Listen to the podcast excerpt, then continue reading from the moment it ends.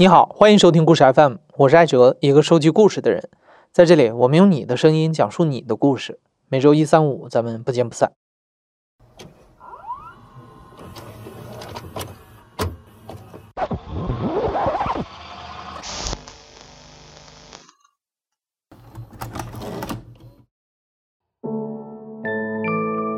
二零一六年七月八号，关于我在南苏丹生活所经历的一切故事，我本打算当我彻底结束了这段任务之后，找个安静的时间好好整理一下。因为首先这里的信息故事比较杂，其次我毕竟没有在这个国家长时间的生活，对国家的历史、政府和人民，以及当前这种国家动荡危机的缘由，也没有那么正确深刻的了解。所以，我接下来要记录的文字。带有比较主观的见解，仅供自己记录和感兴趣的朋友们简单了解。我选择今天开始记录这里的故事，是因为首都朱巴的安全形势骤变。自我从2015年11月开始来这执行任务以来，多数暴乱、枪战、部落种族冲突、武装突袭等，都发生在北部的一些州和城市。但从七月份开始，突然，连首都的安全性也受到了威胁。我担心时间一长会忘掉很多细节，同时也担心万一没有机会记录下这一切，所以决定从今天开始记录。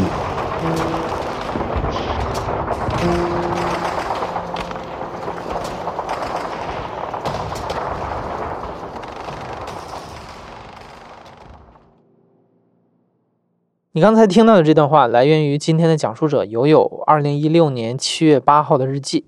他在手机上打下这段文字后，不到四十八小时，南苏丹内战爆发了。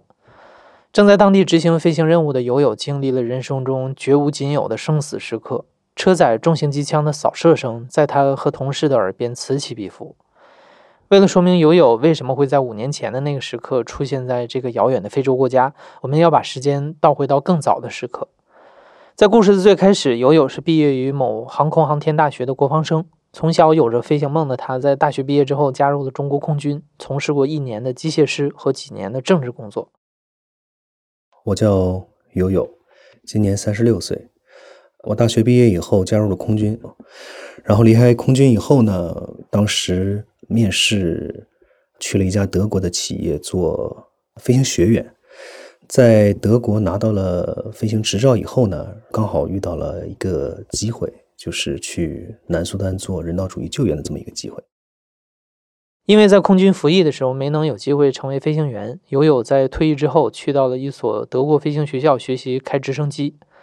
二零一五年学期结束之后，友友原本的计划是到这家企业的中国分校做飞行教练，但没想到这个分校因为没找到合适的合伙人，迟迟没能落地。而这个时候，公司又刚好中标，要为国际红十字会提供为期一年的飞行服务，协助他们展开在南苏丹的人道主义救援工作。对于热爱飞行的友友来说，这是一个非常难得的机会：一是可以积累相当可观的飞行时长和飞行经验；二是可以去帮助别人，获得一段很有意义的人生体验。所以他向公司提交了报名申请。报名了以后呢，当时挺兴奋的，第二天可能就觉得，哎呦。想着，哎呦，要去南苏丹了。南苏丹是个什么？是个什么样的国家？在什么地方？我知道在非洲，但是具体它的情情况是怎么样的，我都不了解。所以就上上谷歌去搜了一下，这个国家相当于是二零一二年的时候，通过长期的这个战争从北苏丹独立出来的。那原因是因为据说啊，就是宗教信仰的问题。北苏丹信的是伊斯兰教。那南苏丹呢？他们是信仰这个基督教，但实际我后来了解到的情况呢，不是这样的。是因为南苏丹这个区域啊，它的石油资源很多，所以这一块的这些掌握政权的这些人呢，他们想要占领这部分的资源，所以相当于是因为这个原因，长期的战争。所以在二零一二年的时候，南苏丹独立了。那么一五年的那个时候呢，相当于这个国家只有。三年不到的这么一个全世界年龄最小的一个国家，像国际红十字会还有这个无国界医生这样的 NGO 组织呢，他们想要在这个国家做一些人道主义救援，他必须要运送救援物资，生活物资，还有这个工作人员去不同的这个国家的不同的地点。那由于没有机场跑道，所以大型的飞机是没有办法去降落的，所以就必须要需要直升机，因为直升机是可以悬停、垂直起降嘛。所以他就在这个在网上发起了这个招标，所以最终我们公司中标了。南苏丹这个国家成立于二零一一年的七月九号，它位于非洲北部赤道以北十度左右。因为地处是热带，常年是四十度以上的高温，蚊虫叮咬严重，各种传染病盛行。这里就是那种你所能想象到的欠发达国家的样子。物产不算丰富，但动物大多是凶猛。拥有即将入住的酒店位于首都朱巴的市中心，在这里随处可见体型巨大的蜥蜴、蟑螂和壁虎。酒店每天向房客提供两瓶矿泉水，他们用来饮用和刷牙。因为对于外国人来说，当地的水仅仅入口就可能引起严重的健康问题。同理，当地的沙拉和肉饼也不适宜外来者食用。整个国家的现代化程度很低，基础设施薄弱，全国只有屈指可数的几条柏油马路，是世界上最贫穷的国家之一。当然，这样的一个国家是不对外签发旅行签证的，来的人一般都是联合国和各种 NGO 组织的工作人员。友友和他的同事们在出发之前对这些情况都已经有了大致的了解。他们一行四人大多都是有过当军人或者是警察的经验。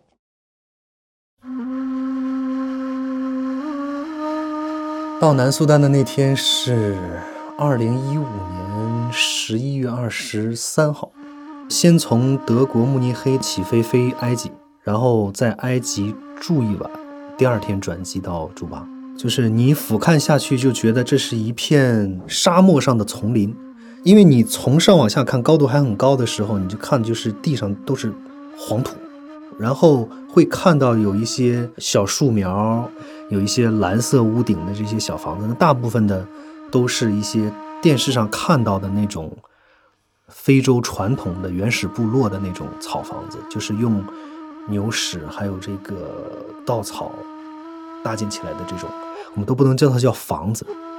机舱门打开，走下去的那一刹那，就一股热浪，然后还混杂着特别新鲜的非洲所独有的那种沙土，还有植物的一些乡土气息。这是我的第一印象。正式工作应该是三天之后吧。其实从任务一开始，每天的任务基本上都是重复差不多的，只是说飞经的这个城市的地点不一样。我们主要的工作就是从首都朱巴起飞，飞到南苏丹的各个主要的大城市去运送生活物资、救援物资。生活物资是什么呢？你可能想象不到，脸盆、椅子。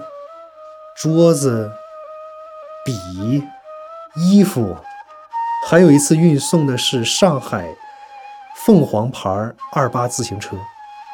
我跟他们说：“我说，this bicycle made of China, it's a brand locally made from Shanghai. Really? You sure?” 因为我当时看到这个自行车出现在南苏丹的时候，我觉得特别的，我觉得特别有趣，特别好玩。然后当时我也觉得，嗯，挺有自豪感。其实飞行员说白了，他就是一个司机，从一点把物资、把人员运送到另一点，就是这样。只不过南苏丹这个环境呢，政局特别的不稳定。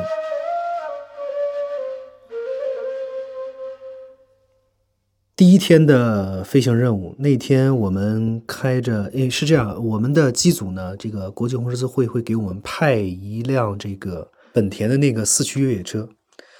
这个越野车上面呢有一个对讲机，我们被要求说，只要要开这个车，要移动这个车，你需要打开对讲机向红十字会汇报。这样的话，红十字会会实时的了解到他的人员处在什么位置，是否安全。飞行的当天呢，我们从我们的酒店出来以后呢，是一个小土路。大概也就开个三四分钟左右，一转就能转到这个南苏丹为数不多的一条主干道上，叫机场路。但是我们从这个小土路上一转到机场路，就看到街角的那个我们说叫人行路吧，躺着一个穿着白衬衫、灰色的西裤和皮鞋的这么一个人，趴在那里，然后来往的人群就从他边上、从他身上跨过去。我的第一想法是，哦，这个人可能是生病了，不舒服，我就想，哎，我们要不要下去看一下？那这个时候，我们的这个客户关系总监叫凯，他已经五十多岁了，头发花白。他说：“根据我的经验，我们先不要下去。首先，我们现在有一个飞行任务，我们不能晚。二一个是我们刚来南苏丹，不了解这里的这个城市的这个什么状况。你贸然下去的话，万一这是一个骗局，我们被抢了，怎么办？所以我们没有下车，但是。”我们用车载的这个通话器跟红十字会大本营通报了这个情况。当天的任务结束，下午回来以后呢，我们这个联系了红十字会，后来得知说，这个人其实已经在前一天晚上的时候就已经被用刀捅死了，相当于我们看到他的时候，他就已经死在那儿。就是说，南苏丹给我留下的这个这个冷漠是。很重要的一个印象，就是说，为什么一个死伤的人员倒在路边、躺在路边，没有人去关心、不管不问？换一个角度来想，他们是不是每天看到死亡这种事情已经屡见不鲜？他们觉得已经习以为常了，因为这个国家当时的这个社会的这个治安，包括他的这个群众的生活条件已经不是很好了。他们可能对自己的生命也没有。特别多的一个关注，我不一定什么时候，我有可能明天就死了，因为你在这个地方，这战争说开说打就打了，那你每天都有可能死，还有这个种族之间的部落种族之间的这种冲突，都会有人员死亡。就说到这，我又想起来，就是当一六年的这个战争爆发的时候，我们当时被迫躲在一个联合国的所管辖的一个。难民营里边，那当时我们就跟那个其中一个难民说：“你要逃离那个地方，要跟我们逃离到一个安全的地方躲避，因为那个地方是双方就是交战的一个地方，子弹在你脑袋上满天飞的那种。”他就躺在那儿不动，就说：“上帝如果想让我死，那就把我的命拿去好了。我反正不动，我就在这躺着，要打中我就打中我。”这也可能侧面的反映出来了他们南苏丹人的一种想法。就是自己对自己的生命也没有很重视。南苏丹人的这种生死观，很大程度上是来源于糟糕的社会环境。这个国家虽然在2011年就独立了，但国内的局势始终动荡。最大的两个族群努尔族和丁卡族之间的矛盾一直存在。2013年，努尔族的领导人副总统马查尔发动军事政变，企图推翻丁卡族的领导人总统基尔为首的政府。政变失败之后，副总统马查尔流亡海外，但很多地方仍然有归属于不同势力的地方武装组织。除了安全局势堪忧，南苏丹的经济状况也很糟糕。国内只有有限的农业，工业产品几乎全部依赖进口。国家唯一的重要经济来源就是石油。南苏丹很多人都没有工作，每天只能支个棚子，坐在土路边望天。再加上通货膨胀严重，大人小孩都在饿肚子。所以城市里时常会发生抢劫和暴力事件，而即便是这个国家的公务员，工资也少得可怜，平均月薪只有十美元左右，甚至从二零一六年开始就逐渐发不出工资来了。现代社会的法则在这里都已经失效了。当地华人中流行的说法是，实际上很多案件的始作俑者就是警察和士兵，他们白天上班，晚上脱了制服就去抢劫。更有甚者，会在白天当班的时候就利用职务之便来赚一些外快。像友友在刚到南苏丹没多久，就遭遇了一个警察的敲诈。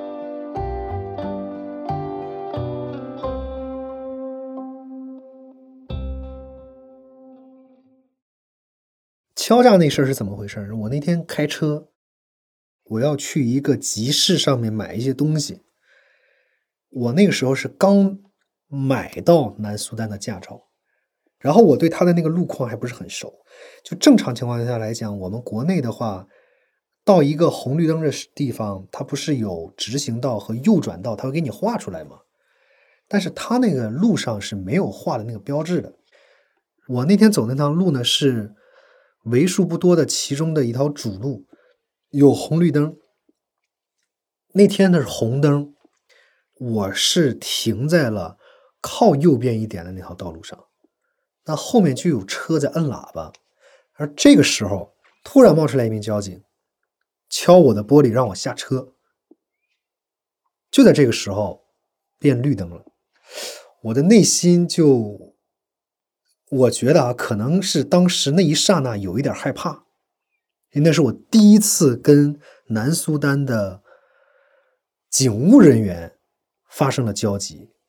二一个是我觉得我没有犯错误，你本身你线就没有画对，反正绿灯了我就走，回头你又抓不着我，我就一脚油我就走了。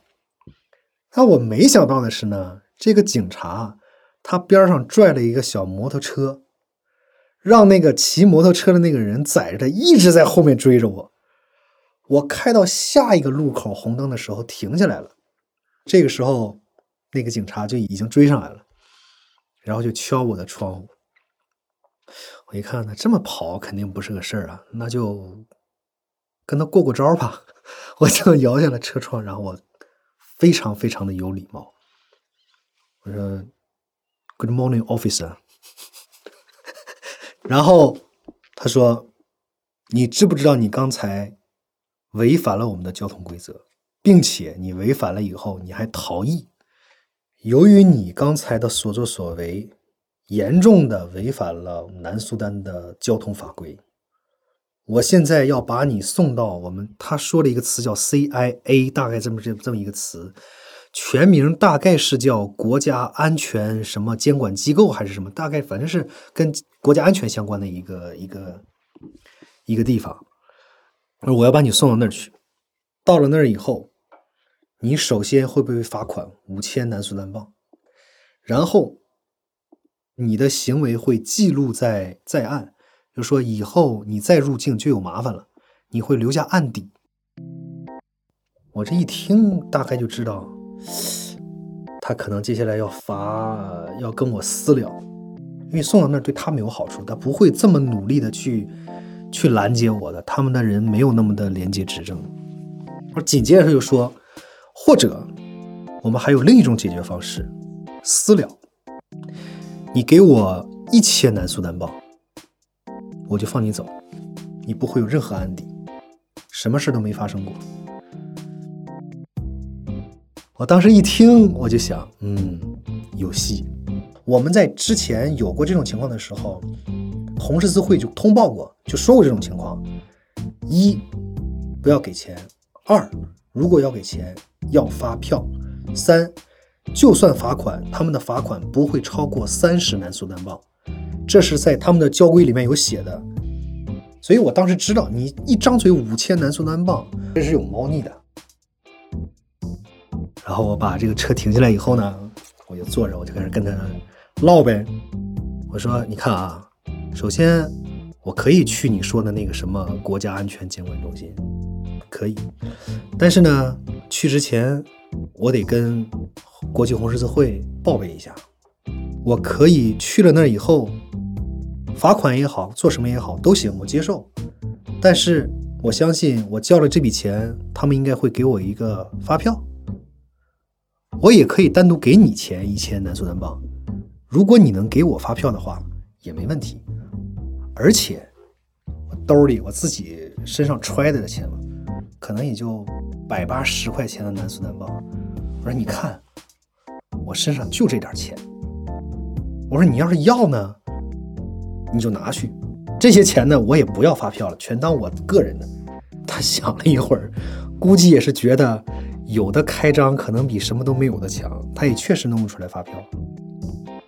他说：“那行吧，我们交个朋友，以后有什么事儿的话，有什么困难都可以找我。”就非洲人特别看重的一点就是你尊重他，你不能有任何不屑或者鄙视的语气和表情，你把他当个孩子一样的哄着他。哎，他就觉得自己得到了极大的尊重，哎，他就会觉得你是个好人，你是他的兄弟。然后他做了一件让我觉得特别特别匪夷所思的事情，他然后转身走到马路中间，把交通道口四个方向的车全都拦停了，然后给我打手势，走。我当时想，这国家除了国家主席，好像也没有人有这个有这个待遇了吧？然后我路过他，跟他敬了个礼，按了一声喇叭，我走了。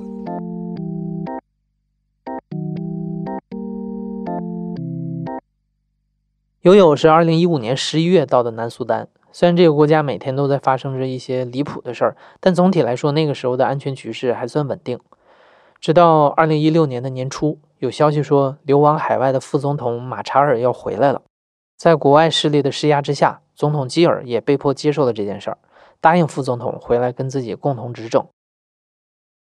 从这个消息放出来开始，这个国家就开始有一些。就安全形势就有一些不太对了。在那之前，虽然它是一个独裁的这么一个政府，但是总的来说还是比较安全的。由于副总统要回归，这就意味着很多城市的市长要面临换人，因为原来的这些市长也好，省长也好，肯定是总统选出来的人，是跟丁卡族是走的比较近的。那你现在副总统要回来了。肯定要面临着这个权力的交接，你要换一些副总统部落的领导人。我们每个周三会飞到一个叫 Pebor 的一个一个地方，这个地方呢是无国界医生和红十字会都有办事机构的这么一个地方，也是一个中转站。我们那一天的任务呢是先飞到这个波尔，然后接上那里的工作人员。然后飞到 p 波尔，正常我们的起飞是八点半。那么在八点钟的时候，我们会跟红十字会驻朱巴的这么一个安全员联系，说我们现在准备就绪，可以起飞了。他会跟位于波尔和皮波尔的安全联络员取得联系。为什么呢？因为首先每一天这个地方是不是还处于安全的状态，我们这边是不知道的，只有当地的联络员人才知道。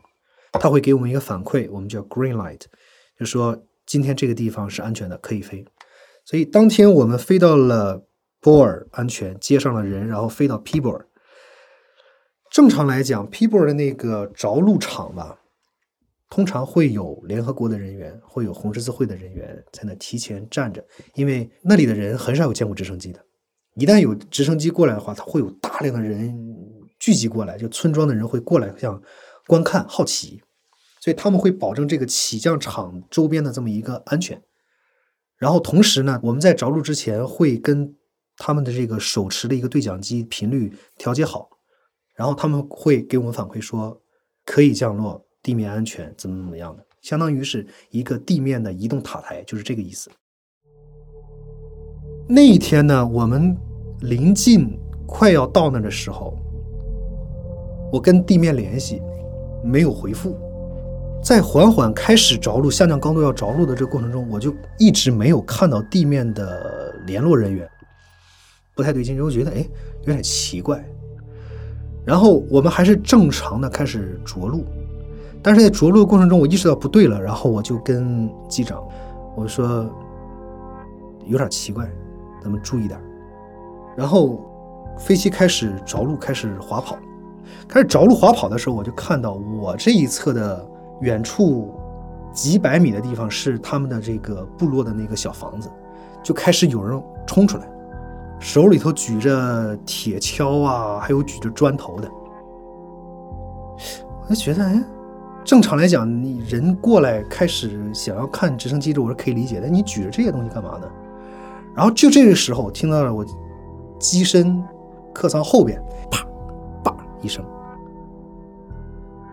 我就觉得，哎，我第一反应是有人砸飞机，紧接着我就看到后面有人举着枪出来了，我一知道这不对劲儿了，我就立刻就开始，因为正常来讲，我作为一个副驾驶，着陆当天是机长负责着陆，但是在我这侧发生的事情，他看不见，我看到了以后，我意识到不对，然后我就紧接着抓过来这个驾驶手柄，我一把推杆，然后开始增速，然后提左手这个总距开始拉高度。然后蹬舵转弯，就是让它远离远离我们当前的这个这个这个长路。起来了以后，我开始跟他说：“我说 We are under attack。”然后我紧接着把跟客舱那边的那个联络通讯我给接通了。我说：“我们刚才好像受到攻击了，我看到有人拿着枪冲朝我们这边冲过来。”然后这个时候，我们的这个机械师坐在后面，机械师是他经常跟着我们飞的。他说：“我们的客舱刚才被一个子弹击穿了，所以刚才那个啪那一声，它不是石子儿，我以为是石子儿，是子弹击穿了。后来我们着陆了以后，那个位置啊，就在机舱的客舱门左下角的那个位置上。如果它再高一点。”再往右偏一点，就就会击中我们的那个红十字会的那个工作人员。或者当时如果我们再晚一点反应，没有看到这些东西就停在那儿的话，可能当时就起飞不了了。极端一点，命就搁在那儿了。我们落地了以后，然后跟红十字会汇报了这个情况。他们给我们反馈的情况是：为什么这个事情会发生呢？因为当天 People 这个这个城市的市长要交换，原来的市长要下任，马夏尔指定的这个市长，新的市长要在今天乘坐航空器要抵达这个城市，开始交接。但是他们当地的市民呢，就是支持原市长或者支持总统的那一波人，拒绝这个事情发生，他们想要行刺这个新来的这个市长。但他们不知道这个市长会坐哪一个飞机过来，而我们是当天第一个到的航空器，但当地人他不知道，他就看到我们那个直升机落，就以为新的市长在里边，他们就想要把我们给干掉，所以就攻击了我们。当时没有特别的害怕，可能也是本身以前的部队的经历，可能会有一些训练在，就是所以我刚才说我们的我们这些人。外界环境，不管是安全也好，或者说是那种比较暖心的事情发生也好，内心的触动不会特别大，嗯，是会比较冷静的处理事情的。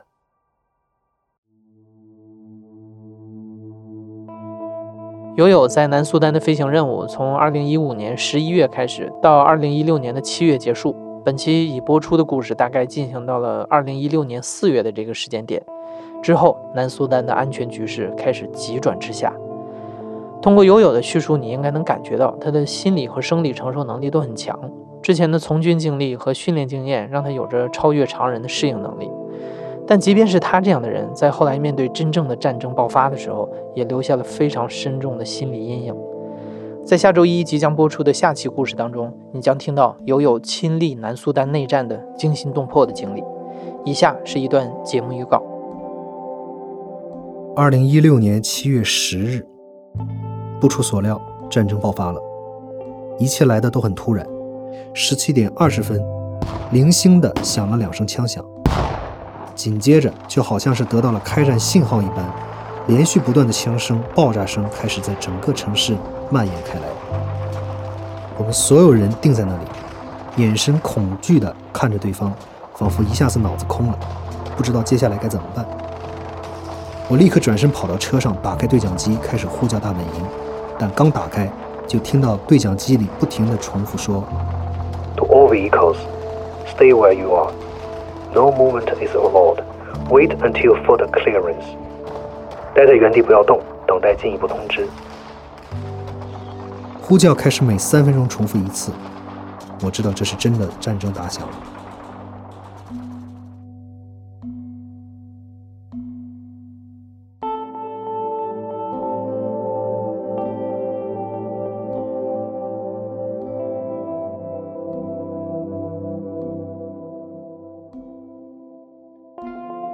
现在正在收听的是亲历者自述的声音节目《故事 FM》，我是主播艾哲。本期节目由刘豆制作，声音设计孙泽宇。感谢你的收听，咱们下期再见。